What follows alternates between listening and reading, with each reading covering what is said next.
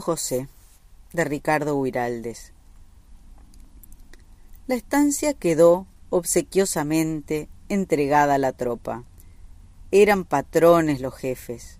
El gauchaje, amontonado en el galpón de los peones, pululaba felinamente entre el soguerío de arreos y recados. Los caballos se revolcaban en el corral para borrar la mancha obscura que en sus lomos dejaran las sudaderas. Los que no pudieron entrar atorraban en Rosario por el monte, y los perros, intimados por aquella toma de posesión, se acercaban temblorosos y gachos, golpeándose los garrones en precipitados colazos. La misma noche hubo comilona, vicio y hembras, que cayeron quién sabe de dónde. Temprano comenzó a voltearlos el sueño, la borrachera, y toda esa carne maciza se desvencijó sobre las matras coloreadas de ponchaje.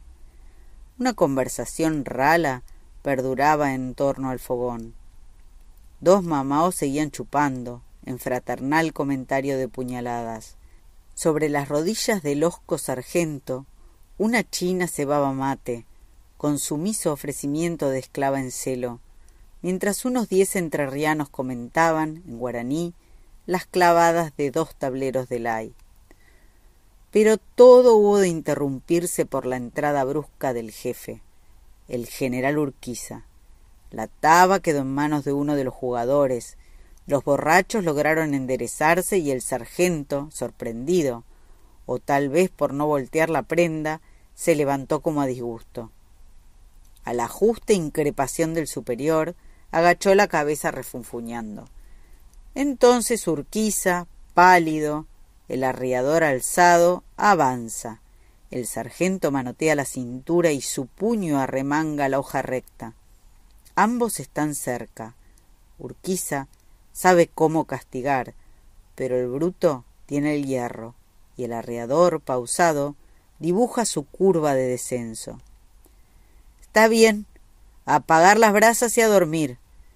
El gauchaje se ejecuta en silencio, con una interrogación increíble en sus cabezas de valientes.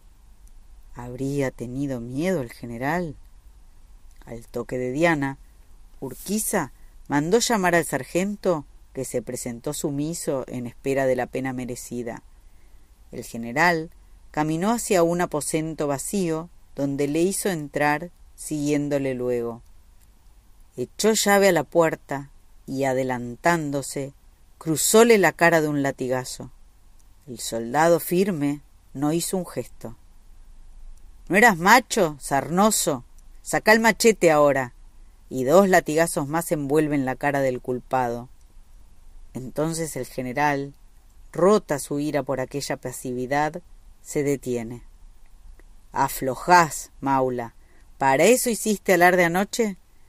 El guerrero indiferente a los abultados moretones que le degradan el rostro arguye como irrefutable su disculpa. Estaba la China.